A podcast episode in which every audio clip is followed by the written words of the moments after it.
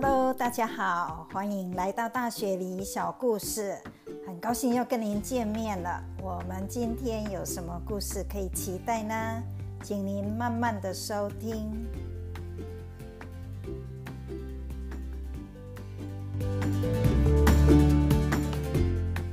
刚过完了新年，我想大家现在应该都还是有那种过年的气氛了。啊，我相信大家应该过了一个很快乐的农历新年啊。那我们因为没办法回台湾，所以也只能就是说靠视讯啊，或是交换一些照片哈。啊，有时候会看到哦，很久没看到的亲戚哈，也在这个新春聚餐的照片里面，就觉得哦，好惊喜哦，看到大家快快乐乐团聚在一起哈，我觉得这个是一个很幸福的过年的气氛。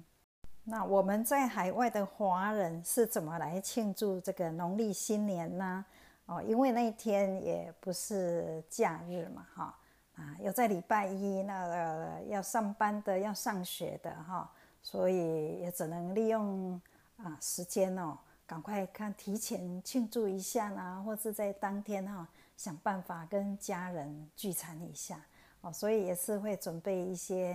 啊应景的。年夜饭啊，那说到这边的年夜饭，因为澳洲就是有各地来的移民嘛，啊，所以每一家人他们吃的东西当然就是会不一样哈。啊，像港式的，他们就会有港式的年夜饭。好，那一天我们这边的那种港式烧腊店生意就会特别好，要排很久。那像马来西亚的华人哦，他们也非常注重农历年哦。他们说，他们到现在啊，在马来西亚，尤其比较乡下地方，还是保存着那种从年初一一直庆祝到不晓得年初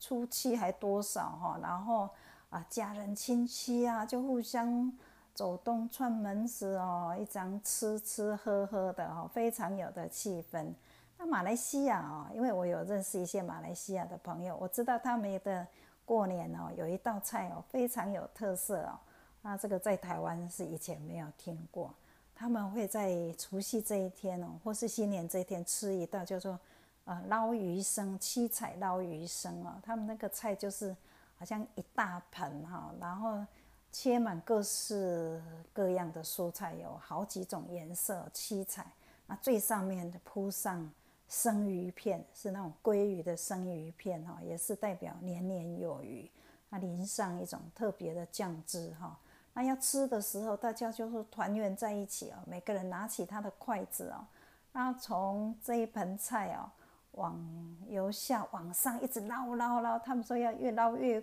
高，会越旺哈。那也是代表年年有余，然后就是就是很吉祥的那种年夜饭哈。我觉得这个是很新奇的七彩捞鱼生。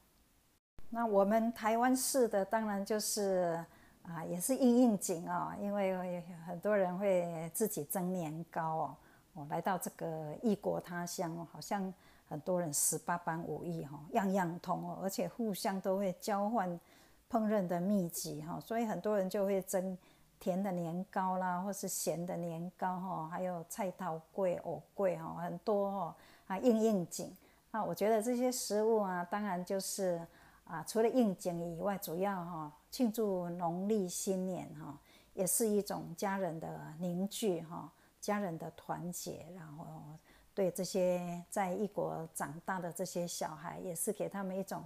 文化的传承哈。啊，让这些小孩啊，在他们圣诞节习惯是收圣诞礼物，也让他们过过这种农历新年哈，可以从长辈那里拿到红包哈。这个对他们来讲也是一个很新奇的经验哈，而且是一个文化的传承。他们这这么小收到长辈的红包，那他们很多人在长大以后呢，他们也会一样哈，在。过农历年的时候，也会对他们的长辈啊，也是会给一些红包哈，作为一种回馈亲情的一种温暖。我觉得这种是文化的传承，也是很难能可贵。来到这边哦，农历年的时候，就看到有一些华人的家庭哈，他们会在门口挂两个红色的灯笼，啊，那也有一些啦，哈，会贴个那个春联，那这个推春联在台湾是很平常的事情，可是我记得我在台湾的时候，我们是没有在挂红色灯笼，可是这边哦，很多华人他们会挂红色的灯笼，啊，庆祝农历新年。那以前我一直觉得说，哦。这文化不一样哈，那我那天问一下马来西亚的华人，他说他们也一定挂红色的灯笼哦。哦，那最近刚好啊，这我经过一家那个托儿所，这家托儿所规模也还算不小哦。哦，我看他们的布置也是哦，他们在托儿所的那个楼上的门口那边哦，也是挂两个红灯笼啊，然后也贴着春联哈，那也贴着一些。像春啊、福之类的哦，我想，因为这个澳洲也是啊一个多元文化的国家哈，然后学校他们也是从小会给这些小孩子啊啊鼓励，就是包容哦啊尊重多元的文化，所以他们也会在学校哈都会跟他们讲农历新年的一些故事哈，然后啊这几天我刚好也是听到一个。故事一个一首歌啦，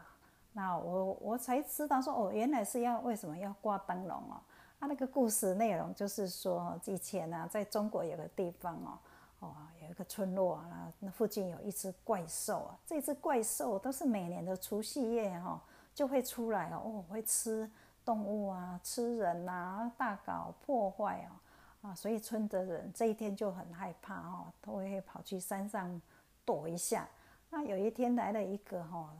啊胡子很长哈，白胡子的老人哈，他是一个智者哈，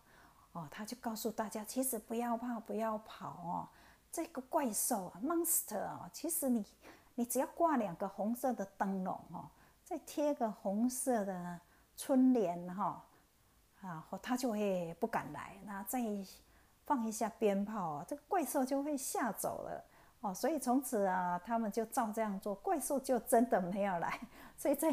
西方的那个童话故事，他们的印象中哦，哦，农历新年就是因为有这个怪兽的故事。难怪我那天看那个小朋友一直在那喊：“哦，今天哦会有 monster 要来哦，怪兽要来哦。”哦，所以这个就是在西方他们的认知的农历新年哦。所以为什么要挂灯笼，要贴啊春联哦？哦，就是这个有这种故事，我觉得还还蛮好玩的。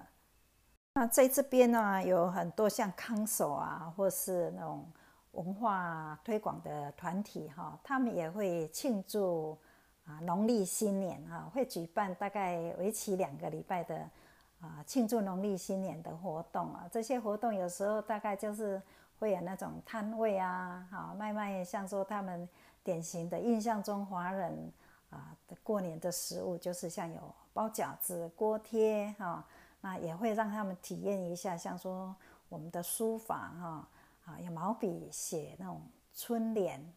那最重要的小孩子哦，大人最喜欢看的，当然就是舞龙舞狮的节目，他们觉得那种是哦很酷的那种东方艺术文化哈。那像在中国城或是华人比较多的那种呃城市啊。都会有很很热闹的庆祝哦，那舞龙舞狮的团体哦，就是会大显身手。那很多店家哦，都会啊请他们进去他们的店里面哈，哦舞一下弄一下哦，他们认为进去让他们就是会生意更兴隆哦。哦，我以前在中国城那边上班哦，我们是在那个办公室因为，我的老板哦，他也是非常的喜啊。相信这种舞龙舞狮会带给公司哈好运哦。他每年都会特地拜托这些舞龙舞狮的到我们啊办公室进来，有时候还到他的办公室去哦啊舞龙舞狮那这个真的是这个在洋人来看哦，真的是很新鲜的一个东方艺术哦。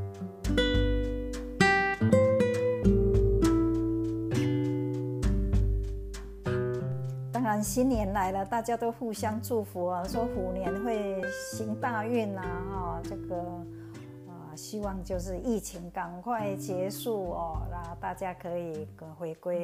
正常的生活，可以开始旅行。哦，那很多小企业都受到一些辛苦哦，也希望这些辛苦赶快结束，那我们可以恢复幸福快乐的过着快乐的虎年的生活。今年啊，今天大雪梨小故事就在这里要跟您说再见了。谢谢您的收听，我们下次再见，拜拜。